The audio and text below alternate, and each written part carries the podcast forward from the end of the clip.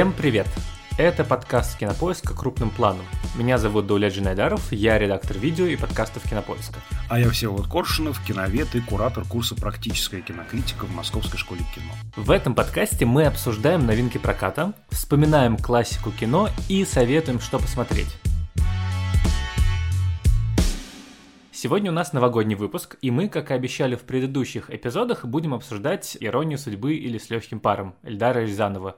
Культовый новогодний фильм, по-настоящему народное кино, которое видели, кажется, все. Ну, хоть какие-то фрагменты, либо слышали музыку, а если вдруг так невероятным образом сложилось, что он совсем прошел мимо, и, не знаю, у вас в детстве не было телевизора, а потом интернета, а потом вы жили на необитаемом острове, ну или какие-то другие обстоятельства, то, возможно, крылатые фразы оттуда точно где-то встречали. Понимаете, у нас традиция.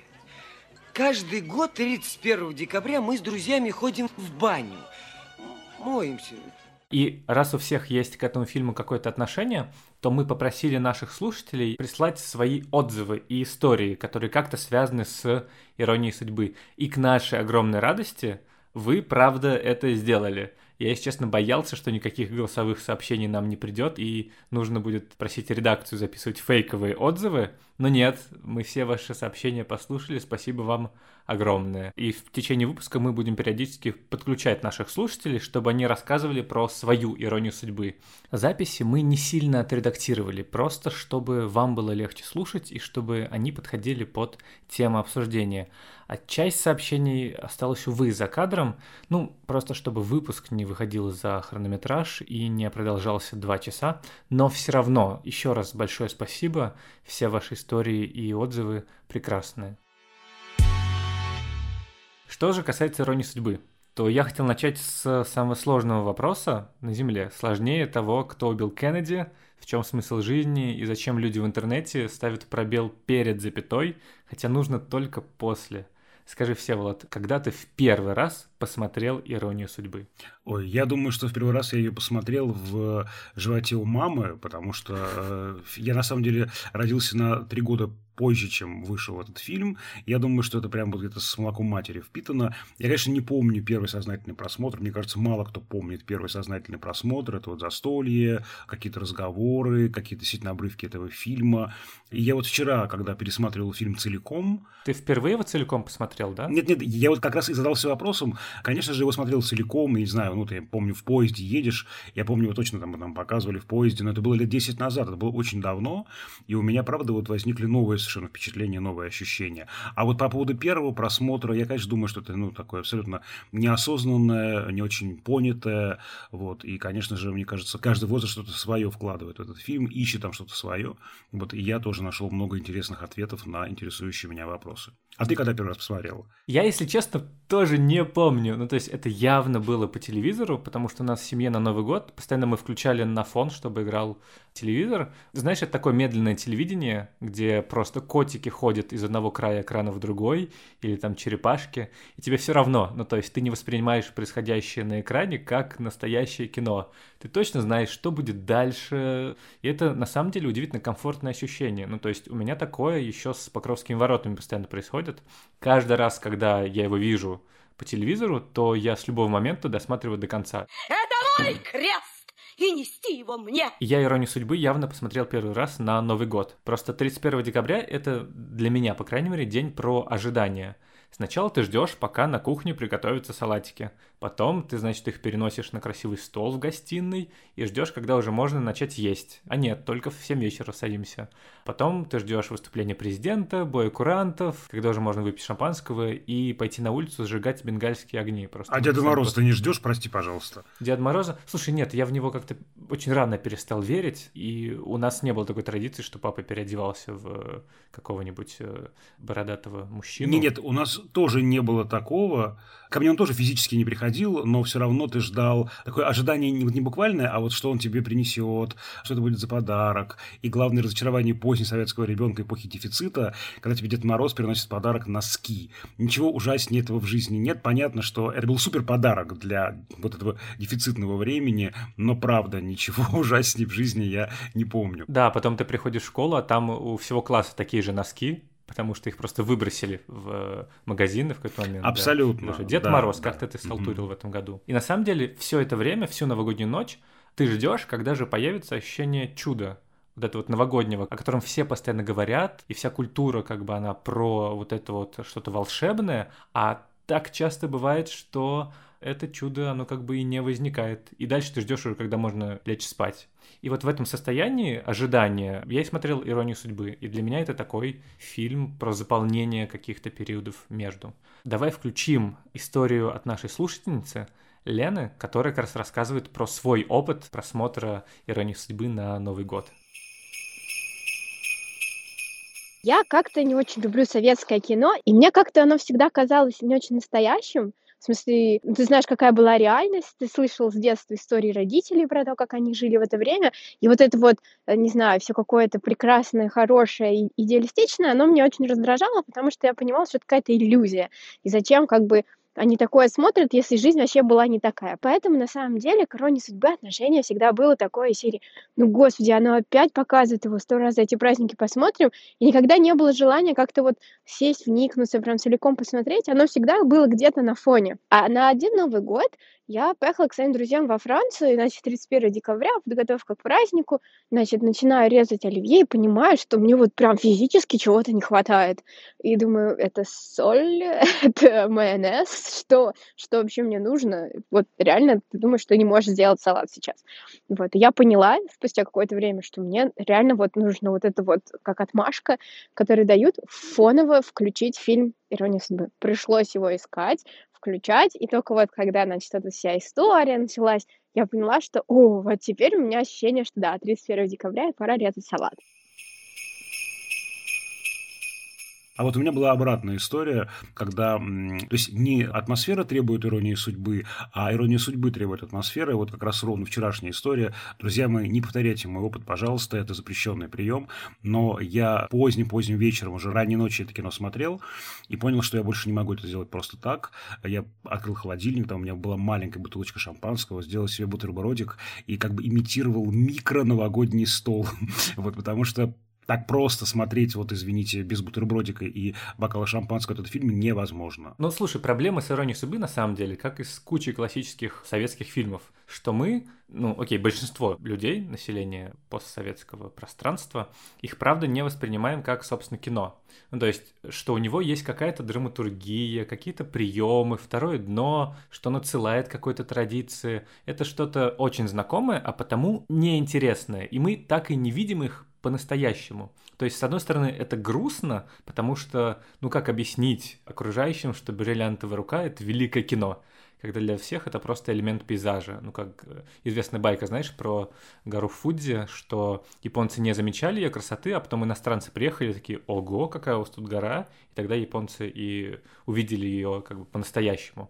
Не знаю, насколько это верно, меня японоведы могут поправить. Но как легенда, даже как легенда, это очень красиво, потому что, правда, нашим замыленным взором мы не видим ничего, и важно разморозить этот взор, размылить его. Поэтому, кстати, для меня вот пересмотр именно от начала до конца, перепросмотр, это прям такая важная вещь, такой разморозки взгляда. На самом деле фильм неразрывно связан с застольем, и это э, играет, мне кажется, плохую службу, потому что из-за всего контекста его не рассматривают отдельно от праздника. И если кто-то условно не любит резать оливье, ненавидит бенгальские огни и вообще ждет, чтобы уже наступил январь и кончились каникулы, то его или ее и от иронии судьбы будет мутить. Вот, это, конечно, сложно. Но, с другой стороны, мне кажется, такое сближение с фильмом очень сильно оголяет связь с героями. То есть ты воспринимаешь кино как ребенок детским взглядом. И все эти Женя Лукашин, э, Ипполит, Надя Шевелева, они воспринимаются как реальные люди, просто твои старые знакомые. А поскольку история неоднозначная, то и отношение к ней очень полярное. Для тебя эта история, она про что? Ну, то есть, это же главный вопрос, про который все постоянно спорят. Во-первых, Тим Ипполит или Тим Женя Лукашин – это то, что в где-то середине фильма, когда они стоят на морозе и общаются, и там как раз вот про две разные модели жизни, такую рациональную или романтическую, это же как бы все проговорено вслух. Для вас нет ничего устоявшегося, ничего законного, ничего святого. Такие, как вы, всюду суют свой нос. Верят не в разум, а в порыв.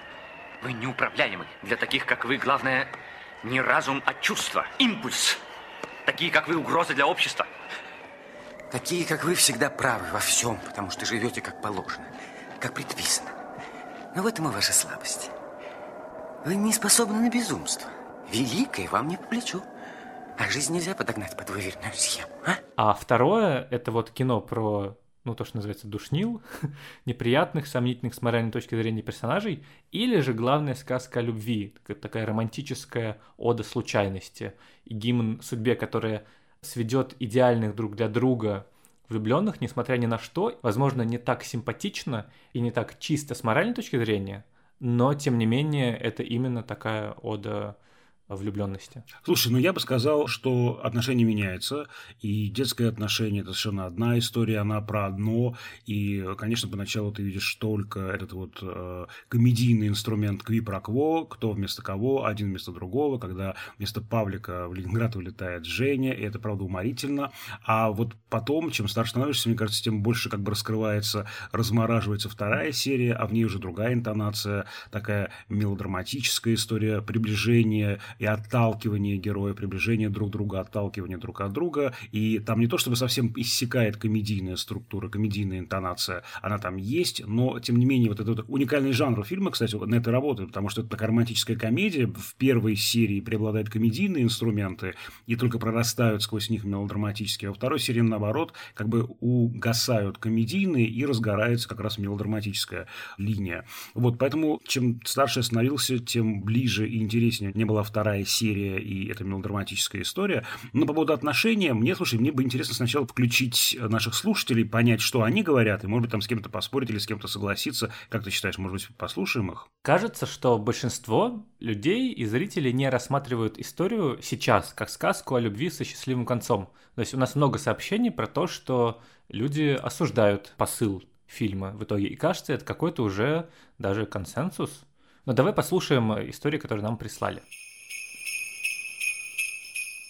Мне страшно не понравился главный герой, какой-то гнусавый, не очень приятный человек. И на протяжении всего фильма я не могла понять, почему довольно интересная женщина так с ним носится.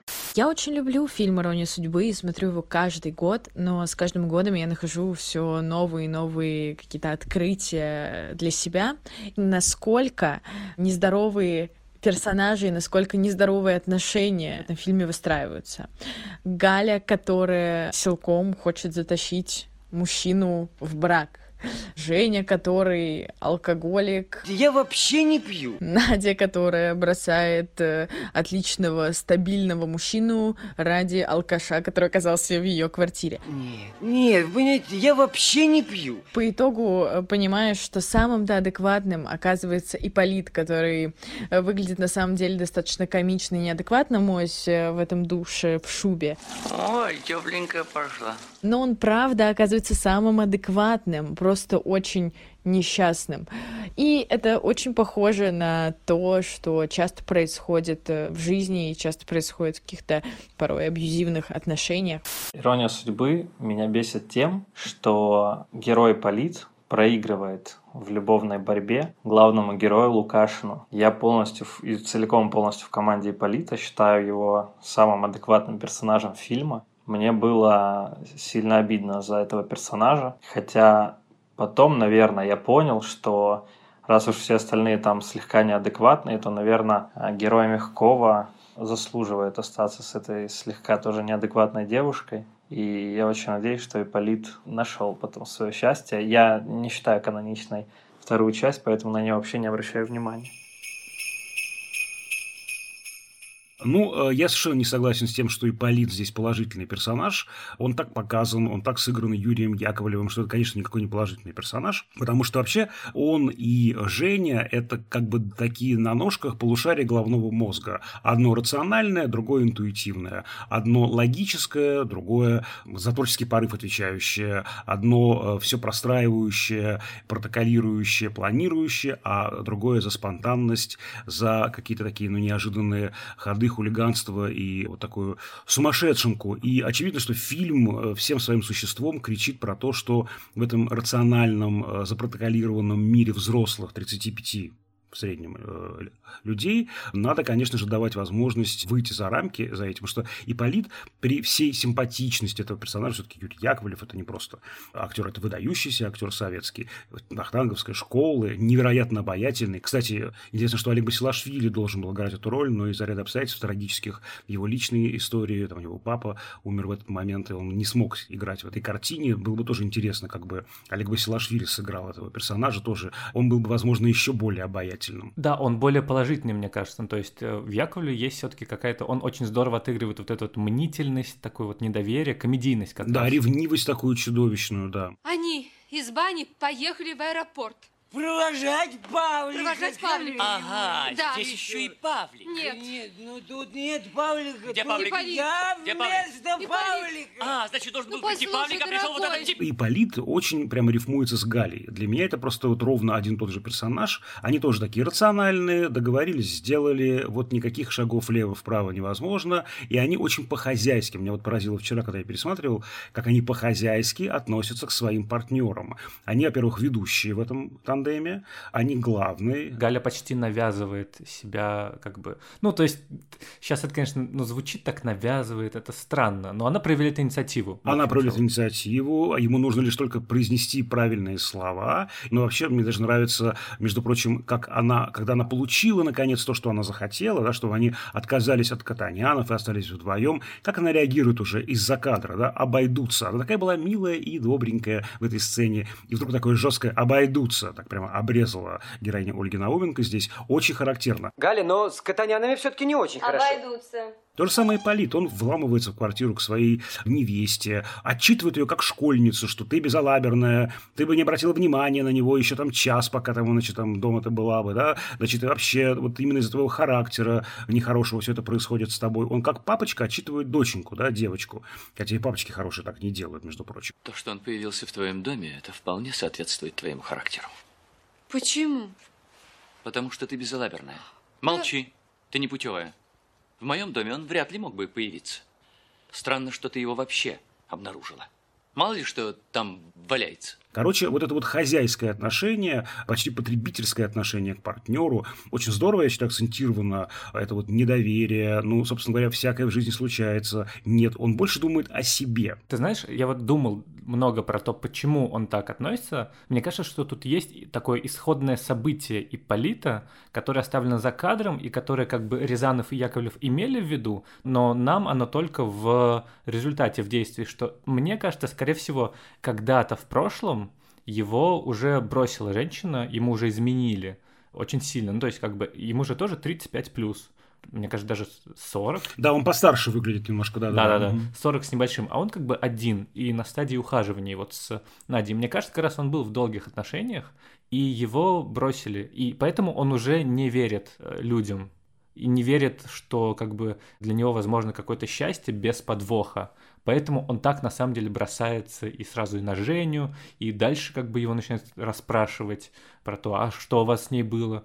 Поэтому здесь он как бы, если это иметь в виду, то он как бы даже трагическая фигура, потому что человек, который обжегся и который в итоге-то еще раз обжегся.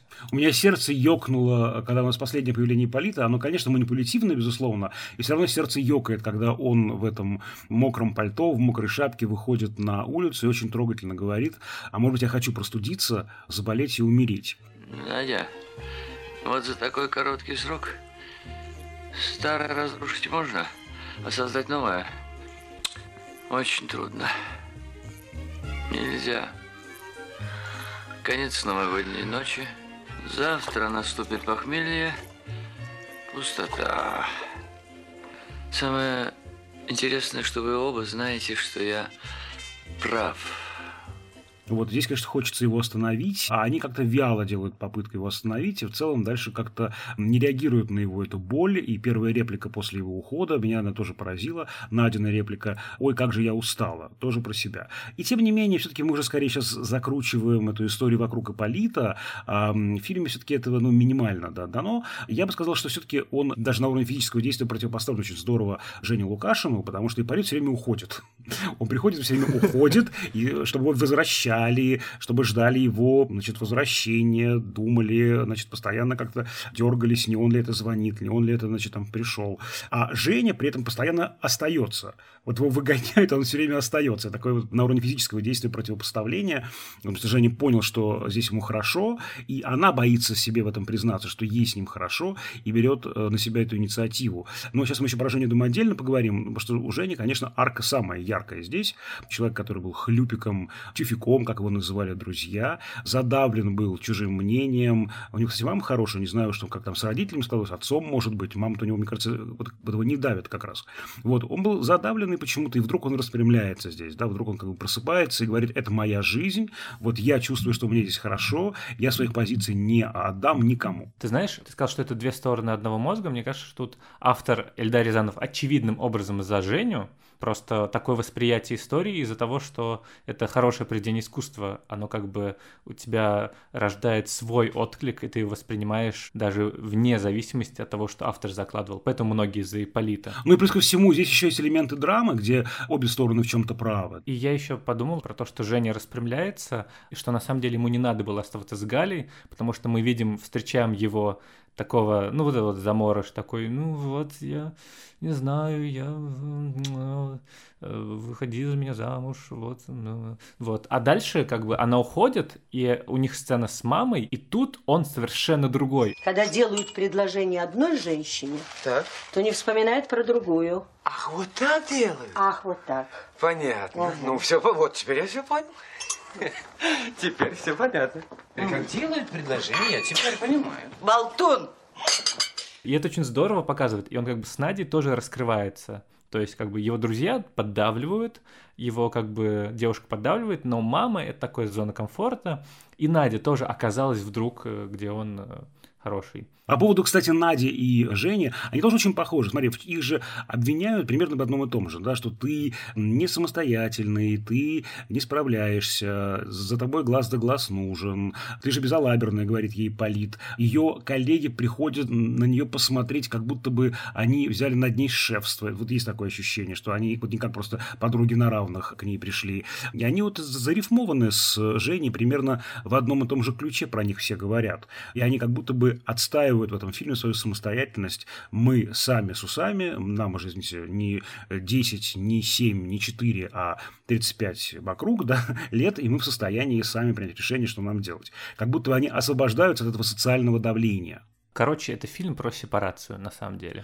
Да, да, только не от материнской фигуры, да, как можно было бы подумать, да, а именно от э, такого, ну, давления социального. Давления общества. Да, да, да. да, да. Кстати, Рязанов про это же говорил. Мне тоже казалось, на самом деле, я был скорее склонен соглашаться с нашими слушателями про то, что вот э, какая-то не очень однозначная ситуация.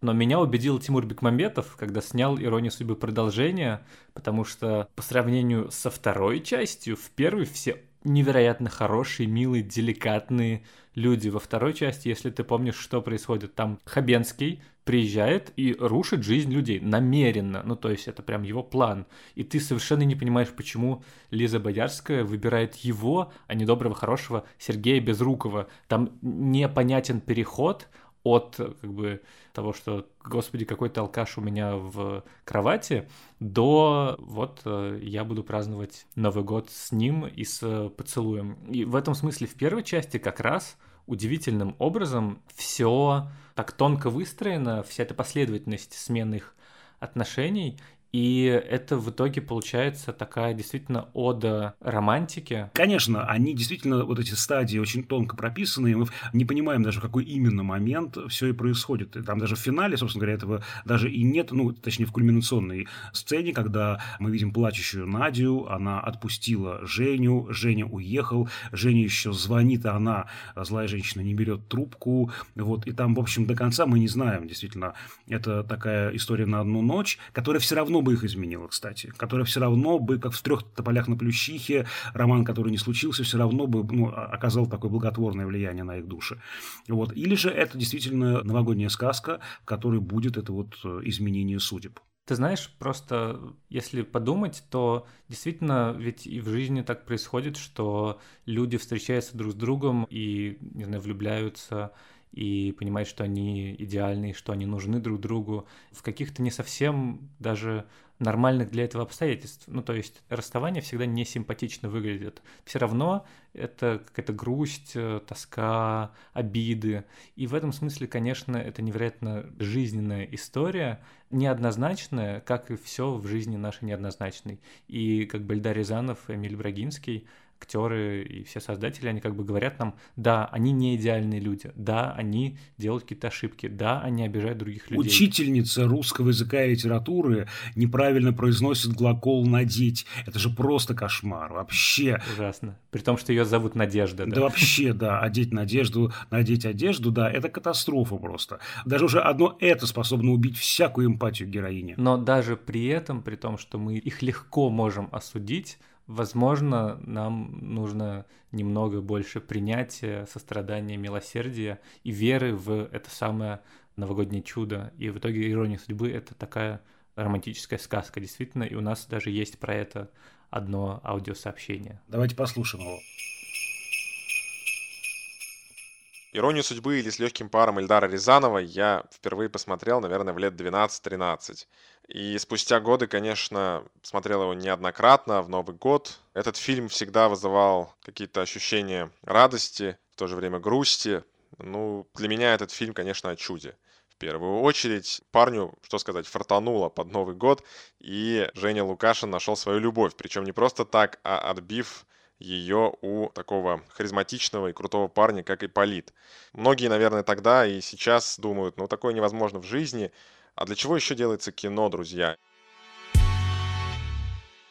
Для меня фильм «Ирония судьбы» — это прежде всего сатира на советский быт. И ключом к этому фильму, безусловно, является мультипликационная вставка в его начале, где показаны шагающие по планете одинаковые девятиэтажные дома.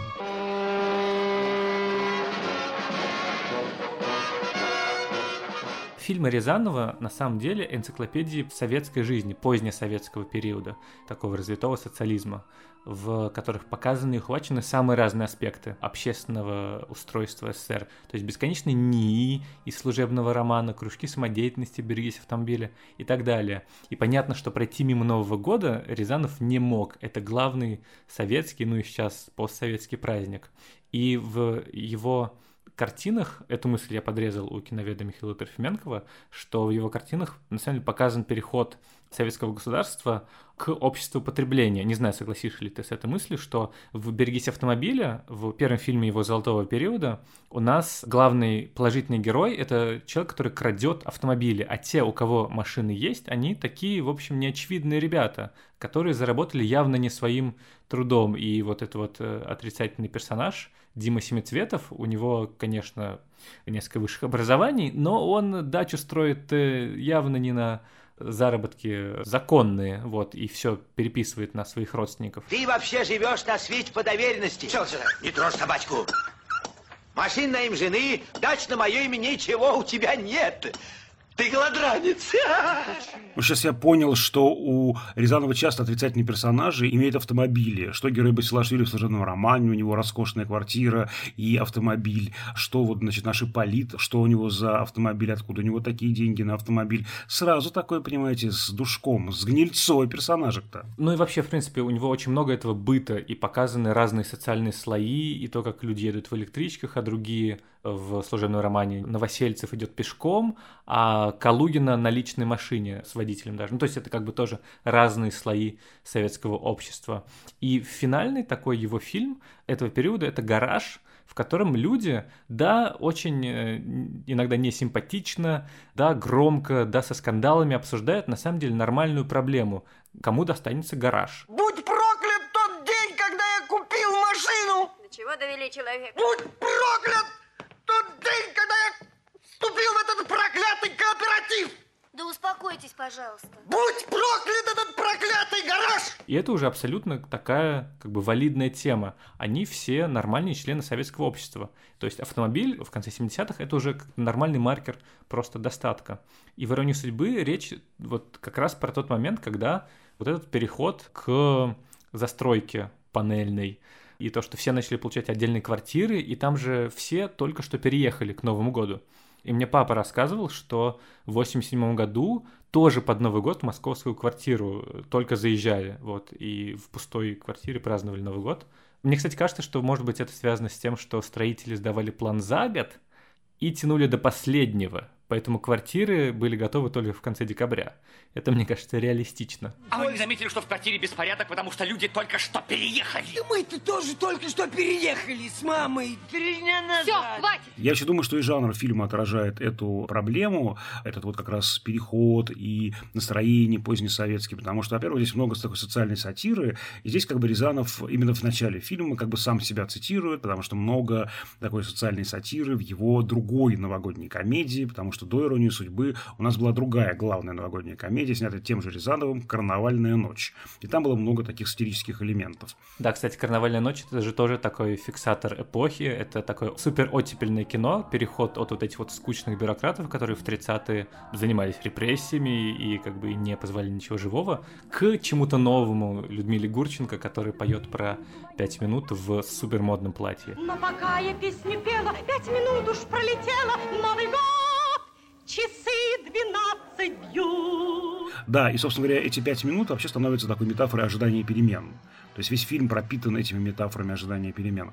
Так вот, помимо вот этого социального, такого исторического, комедийного, сатирического, в фильме нарастает мелодраматическая интонация, я уже про иронию судьбы, а мелодрама – главный жанр этой эпохи главный жанр 70-х, начала 80-х. У нас все лучшие любимые мелодрамы сняты в этот период. И «Москва слезам не верит», и «Самые обаятельные и привлекательные», и «Карнавал», и «Служебный роман» того же Рязанова. Это очень такой интересный момент, когда именно мелодрама становится легитимной для режиссеров, для авторов фильмов территорией поговорить о чем-то вне идеологических схем, о чем-то человеческом, о чем-то простом, о чем-то тихом. И для меня вот как раз первая серия этого фильма такая громкая, такая, знаете, опять же, с с этими огнями новогодними, с этими бенгальскими огнями и какими-то хлопушками, а вторая такая очень тихая, с тихим пением под гитару. Вот такое тихое, камерное, интимное кино, пространство этих интимных отношений, отвоеванных у идеологии, это вообще очень важная вещь для позднесоветского кино, и, конечно, здесь еще, я думаю, дикая популярность фильма и с этим связана, потому что он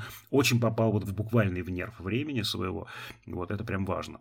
Ну и правда, что про нерв времени многие реалии действительно не совсем очевидны. Скажем, ты знаешь, что такое заливная рыба? Да, конечно, ну подожди, это рыба э, в желе таком застывшем. Ну, короче, холодец, да? Я просто не знал, я загуглил. Ну, то Серьезно? Есть, я знаю эту фразу, да, вот фразу Юрия Яковлева, которую он симпровизировал. Эх, какая гадость, как какая гадость это ваша заливная рыба. Но я долгое время, она существовала для меня просто, знаешь, какая-то древнерусская пословица. Серьезно? Я не понимал, про что буквально там идет речь. Ну, слушай, ну кто сейчас ест заливную рыбу? Ну, то есть... У нас в столовке дают периодически. Ну, это, мне кажется, это просто влияние иронии судьбы. Вот. Она вошла уже в канон поварской. В канон столовок, вот. да. Да, да. Но во многом действительно непонятно сейчас очень многие реалии, но понятны и актуальны как бы чувства как раз. Вот эта вот история, которую выстроили Эмиль Брагинский, соавтор постоянный Рязанова и сам режиссер, вот потрясающие драматурги, и она такая архетипическая, ну то есть это сюжетная схема, которую можно накладывать на очень многие ситуации в жизни. Вот. И это такое же архетипическое произведение, и в нем все равно до сих пор находятся новые смыслы и неожиданные интерпретации. Хотя вот эта вот социальная составляющая, она ушла уже довольно давно. Например, у нашей слушательницы Марии как раз такой отзыв, даже мини-рецензия, я бы сказал. Недавно я впервые посмотрела «Иронию судьбы», и как бы абсурдно, может быть, это не звучало, но мне этот фильм напомнил мультфильмы Диснея. В этом фильме много элементов сказочного повествования. Есть и прекрасная дама, есть злой, пусть и ранимый дракон, много музыкальных ставок, где персонажи пропивают свои глубинные мысли и тревоги. Также мне показался очень интересным элемент зеркала в прихожей у Надежды. Когда камера смотрит в отражение, и мы наблюдаем за персонажами, то кажется, что то пространство, в котором они находятся, тот мир, он перевернут, зазеркален, и, по сути, он нереален, но в то же время и сказочен. Резюмируя, фильм мне очень понравился. Кстати, с Диснеем есть же прямо такая историческая очевидная спайка, потому что Рязанов, как известно, учился в мастерской Эйзенштейна, а Эйзенштейн был большим поклонником Диснея, и во время своей заграничной командировки с ним много общался. Так что здесь с Диснеем связь, в общем, через одно рукопожатие Эйзенштейна. Сразу просим прощения, что наш подкаст временно превращается в дружественный подкаст «Шум и яркость», который делает Лев Ганкин. И у него, кстати, тоже будет новогодний выпуск, но про Гарри Поттера. А еще есть эпизод про другую известную работу «17 дней весны», невероятно трогательный. Обязательно послушайте. Как говорил Эльдар Рязанов, и как согласимся с ним мы, думаю, Микаэл Терривердиев стал полноценным соавтором «Иронии судьбы». Давай послушаем историю нашей слушательницы Кати, как раз про вот э, музыку, и конце мы послушаем замечательное стихотворение. Я родилась в начале января в 90-м году, в то время, когда, наверное, ирония судьбы уже была у всех в крови, и, можно сказать, я родилась под иронию судьбы. Когда я была ребенком, меня захватывал сюжет. Сначала я думала, господи, как можно отправить человека куда-то, куда-то другого человека. Потом, как это один и тот же адрес в разных городах. И как это ты находишься в чужом доме, но не можешь оттуда уйти. И будучи взрослой, мне кажется, что часть этого влияния — это невероятные песни с невероятными текстами, исполненные тихо и проникновенно. И каждый раз, когда я их слышу, мне хочется, что бы я ни делала, какие бы я там салатики не резала или не знаю, чем занималась, я замираю, я замираю и слушаю их. Невероятные тексты. Дай стать на цыпочки в твоем лесу, На том конце замедленного жеста Найти листву и поднести к лицу И ощутить сиротство, как блаженство. Друзей моих медлительный уход Той темноте за окнами угоден. У меня к музыке из «Иронии судьбы» очень нежные отношения. Я очень люблю песни оттуда, и одна из них, вступительная, которая звучит на титрах, «Со мной вот что происходит», даже у меня была в аудиозаписях ВКонтакте. А для 2010 года, просто, как бы, чтобы вы знали, это было прямо серьезное заявление миру. Ну, то есть она мне невероятно нравилась, и я считал, что она — это одна из тех песен, которые как бы меня представляют. И он не с теми ходит где-то, и тоже понимает это.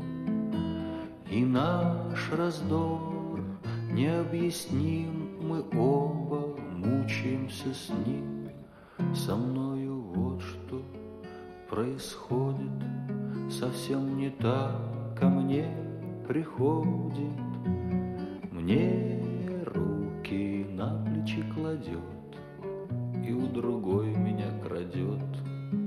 И музыка Тривердива работает на контрапункте. Точно так же, как, кстати, в «17 дней весны». То есть в контрасте с основной темой произведения, с основным жанром. Эльдар Рязанов говорил, что когда он смотрел постановки его пьесы на сцене, а «Ирония судьбы» изначально пьеса, он видел, что все режиссеры решали спектакль в выдавильном ключе. Ну, то есть вот это вот бесконечное, что в начале все помнят, когда Женя Лукашинович пьяный пытается отбиться от Нади, а Эльдар Рязанов закладывал гораздо более трагикомическое настроение. И песни на стихи Пастернака, Цветаевой, Ахмадулиной, они должны были добавить как раз этой серьезной нотки, чуть-чуть глубже копнуть вот эту всю историю и вывести ее на гораздо более небытовой уровень. И вот как раз песня «Со мной вот что происходит», она звучит на начальных титрах и как бы говорит нам «Да, да, да, мы знаем, сейчас будут сцены в бане, сейчас э, будет пьяный Андрей Мягков кататься по полу квартиры в Ленинграде». Но история на самом деле, она не про это. Дождитесь. Кто-нибудь приди наружь чужих людей соединенность и разобщенность близких душ. Моя любимая тема, это, конечно, главная тема, главная тема фильма, инструментальная, там нет стихов, и мне очень нравится, я не сразу это, кстати, расслышал, там есть разные версии, даже разные инструменты ее исполняют, и там вот в какой-то момент становится очень очевидным, очеслышным, если так можно сказать, вот это вот начало мелодии, как трель э, звонка дверного. Это так красиво, так нежно, так э, как-то и тематически подходит к фильму. Такой звонок, которым кто-то пытается дать знать о себе. Я пришел, открой мне, открой мне, хотя ты меня и не ждешь. Это так красиво, так здорово. Очень люблю этот момент.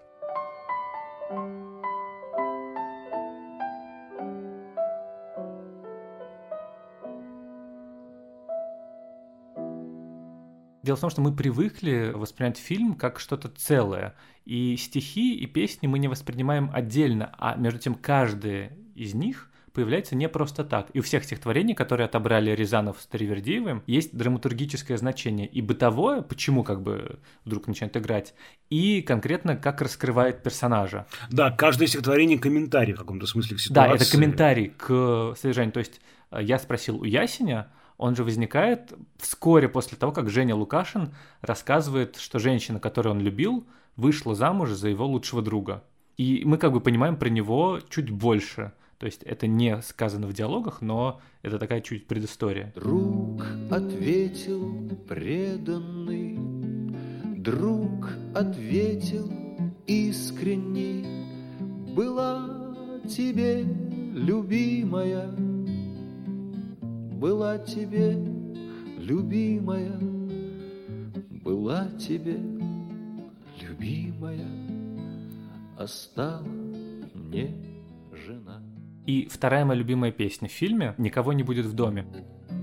Никого не будет в доме, кроме сумерек. Один зимний день в сквозном проеме не задернутых гордин, не задернутых гордин. Она звучит в самом начале, когда Женя Лукашин наряжает елку со своей невестой Галей.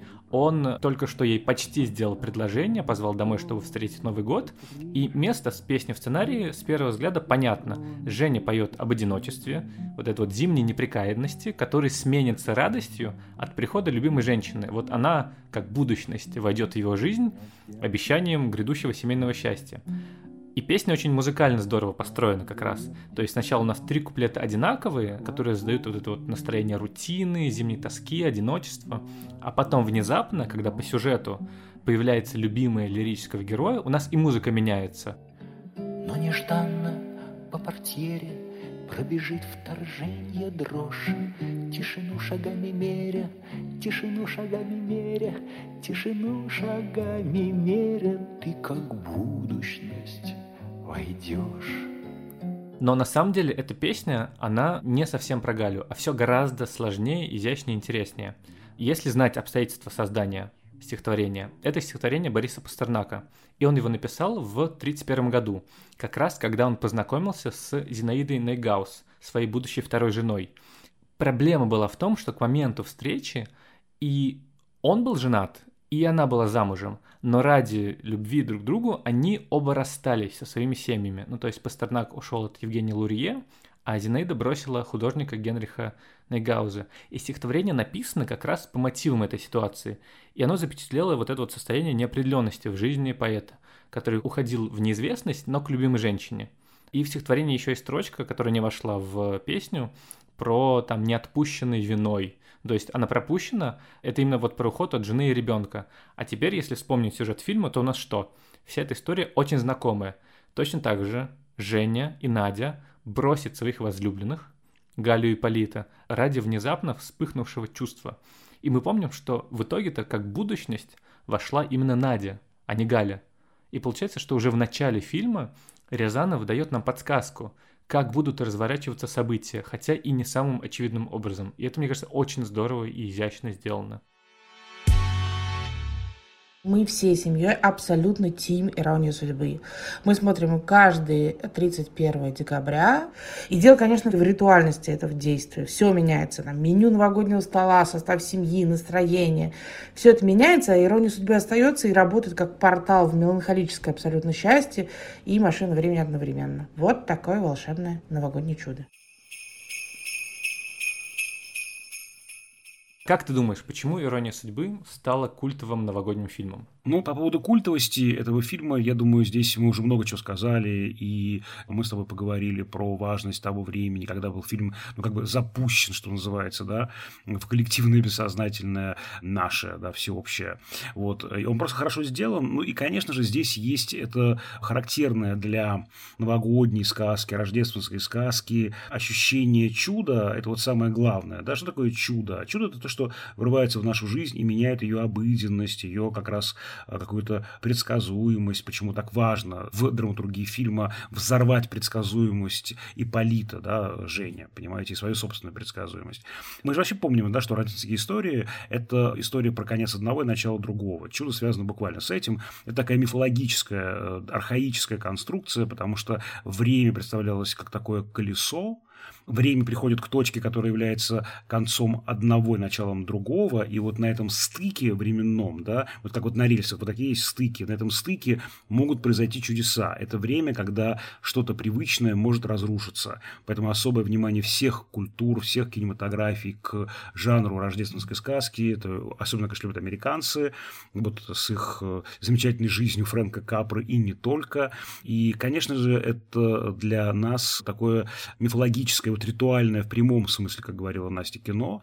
Кино прощание с одной частью жизни и встреча другой части жизни. Здесь сюжет фильма ровно про это. Мы смотрим ровно в этой ситуации фильм. Здесь он работает с этими образами вот этого коллективного бессознательного, активирует архаические матрицы в нашем сознании. Поэтому здесь со всех сторон, как вот не посмотри, он действительно будет культовым, он будет действительно, ну, несменяемым, наверное. Я даже вот с трудом себе могу представить, что рано или поздно появится новый культовый новогодний фильм, каким он должен быть. Ведь, э, да, это уже сколько там? 45 лет, это же вообще уже полвека. Удивительно, что фильм того же Рязанова «Карнавальная ночь» был культовым всего 20 лет, дальше как бы он сменился. Он не то, что как бы стал плохим фильмом в нашем восприятии, нет, конечно. Просто как бы стилистика «Карнавальной ночи», она перешла в эти бесконечные голубые огоньки, и то, что сейчас происходит на телевидении, то есть он как бы живет, но в другом э, измерении, медиуме, да. Друг, Мгм. да, измерении, не то чтобы особенно симпатичным, вот. Ну, для кого как, для кого как, давайте. Я заступлюсь за любителей голубых огоньков. И я был маленьким, я смотрел эти голубые огоньки, потому что ничего другого нам не показывали. У нас было всего, извини, две программы в детстве. Я никогда не забуду, когда я маленький, я все уже понимал про принцип нарастания действия интереса в кино и на телевидении. Я знал, что уже 12, что уже час, уже два доходит. Я уже не могу, умираю, хочу спать, мне там, не знаю, 5 или 6 лет. Но я знаю, что мою любимую Аллу Пугачеву покажут только в конце. Она будет гвоздем программы, поэтому я мучаюсь, ем этот оливье, который уже не лезет в меня, и жду это Пугачева. То есть для меня это, ну, как бы такая тоже традиция, в чем-то тоже культовая, если честно. Хотя я последние годы не смотрю «Голубых огоньков». Да, ну так я же и не про те голубые огоньки, которые у тебя в детстве были. Я же говорю про те голубые огоньки, которые сейчас и которые невозможно смотреть, потому что они все одинаковые, все будут под фонограмму, кидает конфетти, и это отлично ложится под э, саундтрек к «Мастеру и Маргарите», вот этот вот бал сатаны.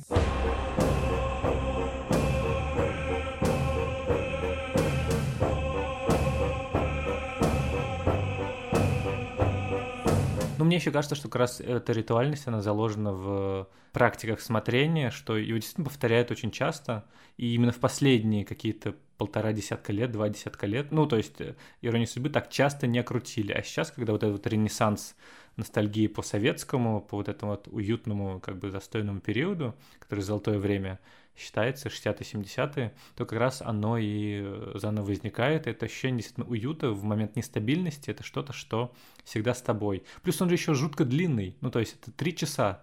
Ты за это время действительно можешь успеть все. Ты успеешь и сделать свое оливье и съесть его еще вот, и приготовить новое. И это тоже, конечно, накладывает. Я вообще думаю, что это такой бесконечный фильм, в том смысле, что раньше это у нас было всего два канала в моем детстве, а сейчас много разных каналов, и каждый канал не один раз повторяет в течение праздников этот фильм, и поэтому ты можешь переключаться, видеть разные части этого бесконечного пазла, и это правда такой фильм, который длится несколько дней, по сути, такое бесконечное произведение. Ну и то, что как мы его посмотрели в детстве, это, конечно, тоже накладывает э, свой отпечаток. Давай послушаем историю Владимира Владимира Пермякова, который рассказал про значение фильма «Ирония судьбы» в своей жизни. Для меня «Ирония судьбы», вы знаете, такой необычный совершенно фильм, который произвел настолько неизгладимое впечатление в детстве, когда я его смотрел первый, второй, третий раз, что даже сейчас, когда уже стал более искушенным и в плане кинематографа, и очень много чего видел, и иногда кажется, что кино устарело или стало каким-то не таким, но как только ты смотришь его, как только слышишь эту музыку, как только видишь этих героев, ты снова возвращаешься в это уникальное какое-то мироощущение детства своего, вот тех воспоминаний, когда раз он был девственно чист, ты был первооткрывателем. То есть для меня, мне 35 лет, для меня это фильм, который влюбил меня в кино. Для меня, кстати, это тоже очень личная история, личный фильм, потому что э, вот э, это же фильм, который почти мой ровесник, он на три года старше меня. И эти вот э, блеклые цвета, пленки 70-х, начала 80-х, это какой-то такой код, когда я понимаю, что это мое кино. Для тебя, видимо, это вот яркость назад в будущее, твой код. А для меня какой-то вот удивительный такой, да, код, нелюбимый, но при этом какие-то родные, блеклые цвета этой там пленки Свема, да. Вот. И плюс ко всему, ну, так получилось, что я вот сейчас живу в этом районе, где снимался фильм. На проспекте Вернадского стоят эти два дома, очень похожие дома э, Нади, и через дом стоит дом Жени. Все это снималось там. Как я шучу, я живу в самом новогоднем районе Москвы, Тропарева, Никулина. Это церковь знаменитая у меня прям вот почти под окнами. Поэтому это, конечно, особое ощущение своего какого-то пространства, вот, которое я, конечно же, никаким врагам и хейтерам не отдам. Да, ну и плюс так получается, что как бы ирония судьбы в итоге-то стала идеальным кинематографическим воплощением Нового года российского, постсоветского Нового года, советского, вот это вот э, странное отношение с алкоголем, который постоянно на новогодних каникулах встречаются. Здесь это тоже ухвачено абсолютно точной меткой, попадает в культурный код страны. Вот это вот какая-то неразбериха, суета, хаос перед, ожидание того, что сейчас что-то произойдет, разочарование на утро – которая всегда возникает, когда ты просыпаешься и понимаешь, что ну а ничего не изменилось. Как бы Новый год настал уже 1 января, а все примерно то же самое. И это то, когда как Надя и Женя тоже э, с утра понимают, что как бы это было мгновение мимолетное, а в итоге как бы их жизнь разрушена, и им нужно расставаться. И в финале вот это вот ощущение чуда, разрешение конфликта волшебное, по сути, когда она появляется в его московской квартире, обнимает его, и они вместе. И это идеальная точка для завершения, потому что неважно, что будет дальше, уже случилось вот это вот волшебное воплощение на экране каких-то наших самых тайных ожиданий.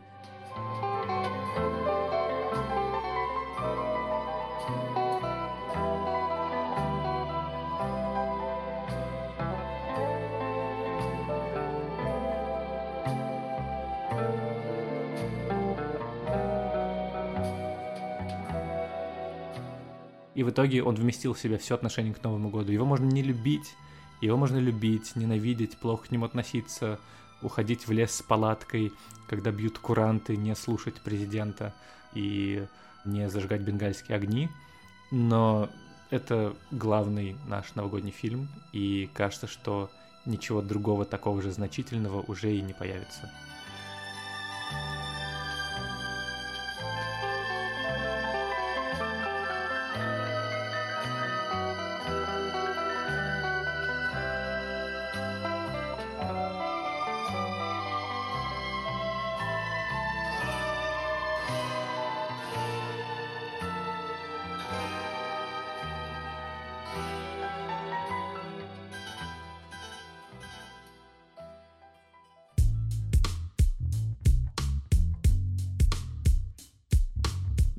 Думаю, что на этом все. С вами были Дуля Джинайдаров и Всеволод Коршунов. До встречи в следующем выпуске нашего подкаста «Крупным планом». Это будет уже в январе. Очень ждем встречи с вами в новом 2021 году.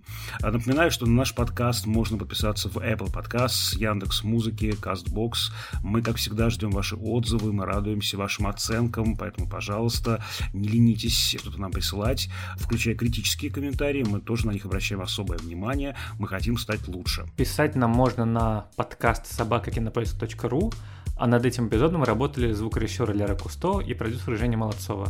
Мы поздравляем вас с Новым годом, желаем вам всего самого лучшего, не грустите, не болейте, звоните тем, кто далеко, будьте лучшими версиями самих себя. А если кажется, что у вас не получается, то ничего страшного. Ну и выкручивайтесь из любой ситуации, так как это делают и Женя, и Надя. По-моему, у них у обоих это блистательно получается. Да, потому что спонтанность – это такой признак психического здоровья. Поэтому, да, э, спонтанности в этом году, помимо всей этой расчерченности и линейности, которая также необходима, вот я желаю такого э, небольшого элемента случайности в хорошем смысле. С Новым годом, друзья!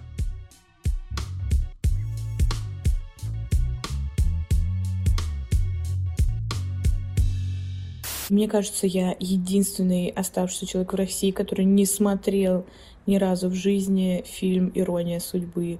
А, вот такая вот история без начала и конца.